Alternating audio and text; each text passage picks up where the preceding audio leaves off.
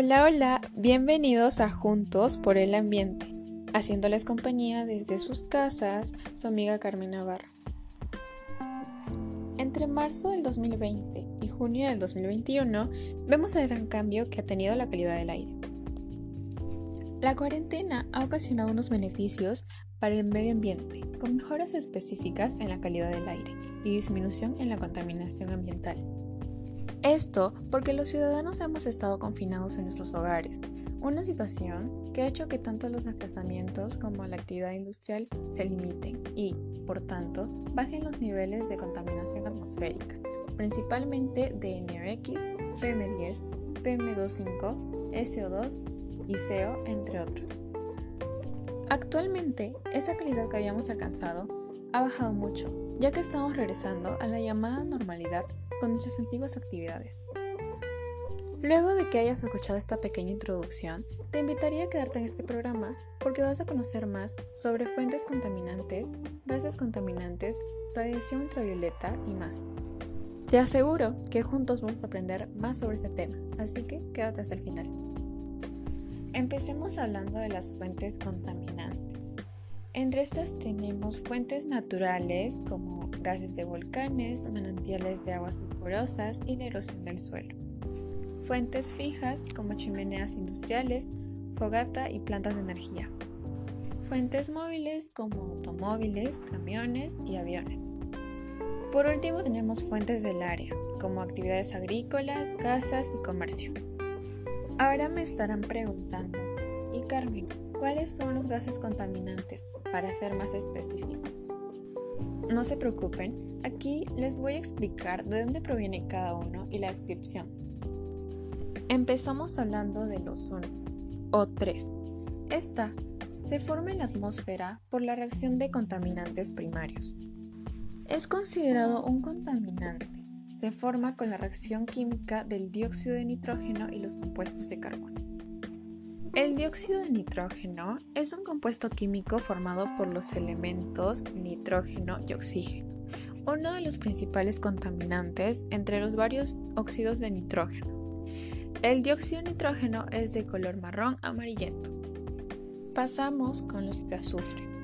Proviene de la combustión de los compuestos azufrados y la quema de combustibles, como la gasolina o refinerías de petróleo son producidos por la combinación de azufre con el oxígeno. Entre estos tenemos el dióxido de azufre y trióxido de azufre. El dióxido de azufre es un gas incoloro con un característico olor irritante. Se trata de una sustancia reductora que con el tiempo, el contacto con el aire y la humedad se convierte en trióxido de azufre. Ahora, el trióxido de azufre es en condiciones normales un sólido incoloro de textura fibrosa, pero en condiciones estándar es un gas, un contaminante importante, siendo el principal agente de la lluvia ácida. Seguimos con los óxidos de nitrógeno. Esta proviene de la quema de maderas y combustibles fósiles como gasolina, carbón y gas natural. Son formados por la combinación de óxido y nitrógeno y óxido de nítrico y dióxido de nitrógeno. Los óxidos de carbono provienen del transporte, las plantas de combustión, las instalaciones de tratamiento y distribución de combustibles fósiles. Estos son formados por la combinación de oxígeno y carbono. Entre estos hay monóxido de carbono y dióxido de carbono. El carbono es un gas carbonoso y anhídrico este es incoloro y altamente tóxico. Puede causar la muerte cuando se respira en niveles elevados. El dióxido de carbono es un compuesto de carbono y oxígeno que existe como gas incoloro en condiciones de temperatura y presión estándar. El dióxido de carbono está íntimamente relacionado con el efecto invernadero. Seguimos con el plomo. Este lo encontramos en diferentes industrias, como en la fabricación de baterías, de acero y de ciertos vidrios. Este es un metal, se emite como material particulado y es un contaminante tóxico para el ser humano. El material particulado se clasifica como primario si es emitido directamente a la atmósfera o secundario si se forma a partir de reacciones entre contaminantes dentro de la atmósfera o se modifica por condensación y crecimiento. Pasamos a hablar sobre los compuestos orgánicos volátiles. Estos provienen del benceno, formaldehído y los disolventes. Son sustancias que contienen carbono y que se presentan en estado gaseoso.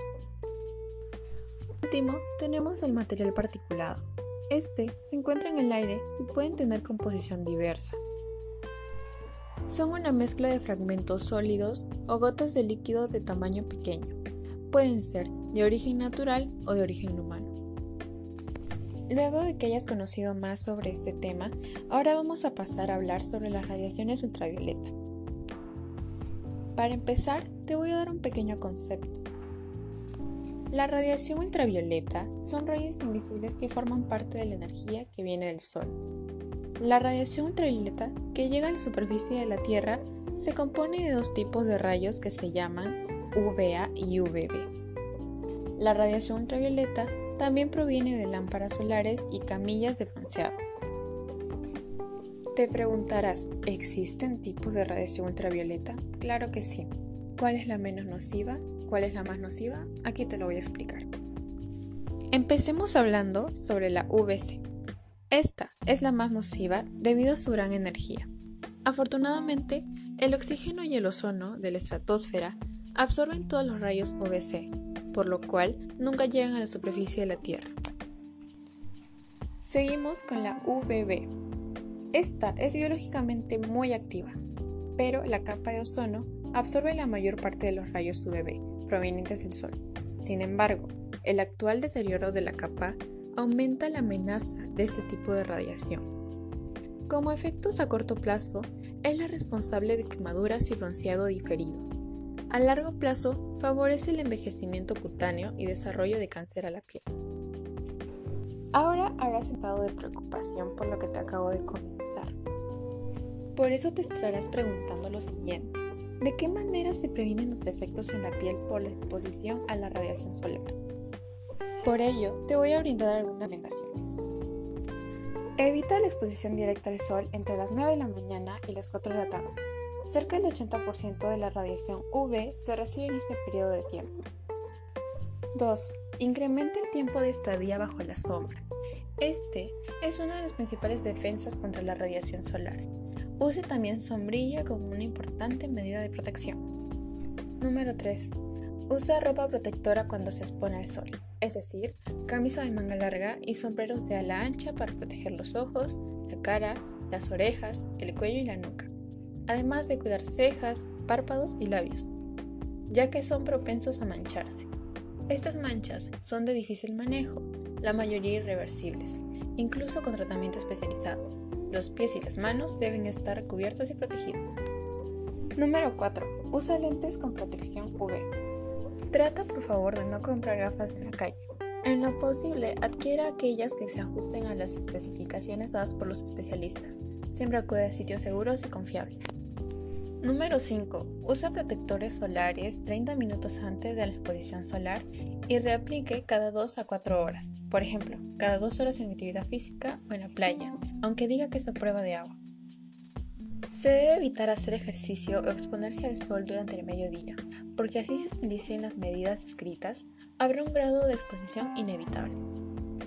Número 6. Aunque el cielo esté nublado, puede quemarse. Las quemaduras de cáncer a la piel se deben al componente UV de los rayos del sol y la radiación UV puede atravesar las nubes. Por lo anterior, se debe aplicar el protector solar sin importar si el día está nublado o no.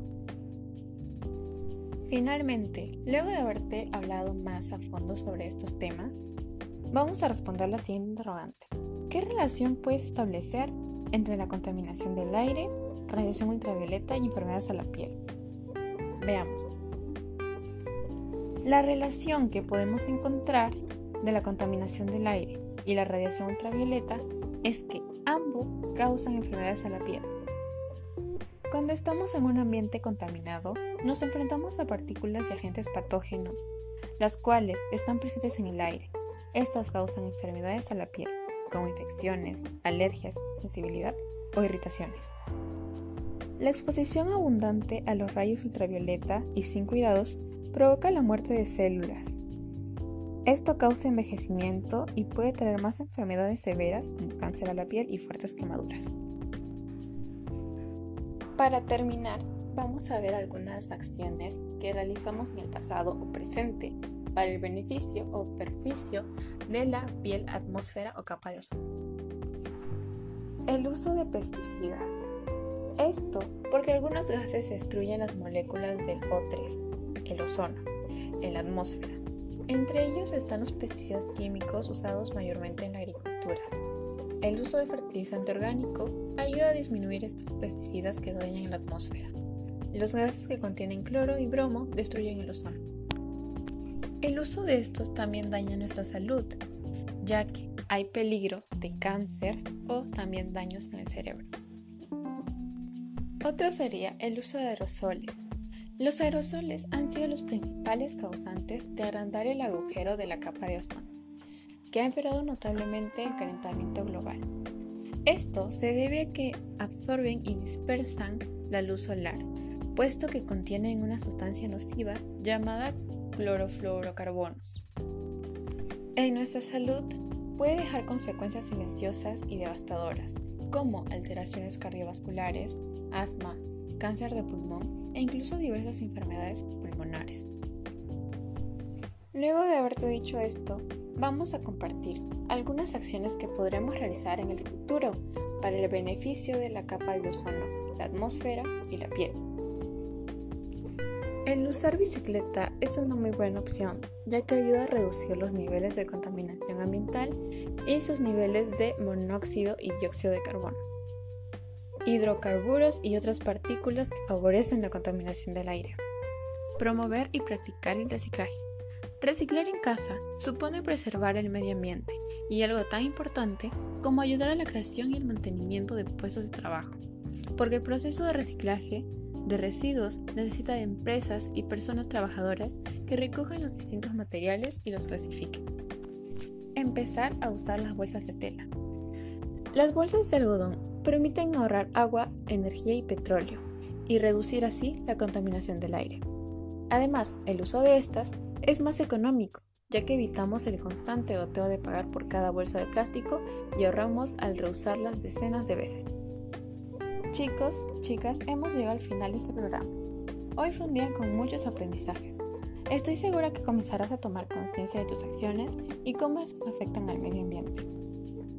Comparte toda esta información con tus amigos y familiares. Espero que este podcast haya sido de tu agrado. Gracias por permitirme llegar a ti por este medio. Nos encontraremos en otra ocasión con otro tema aquí en Juntos por el Ambiente. Y siempre recuerda, una sola acción ayuda mucho.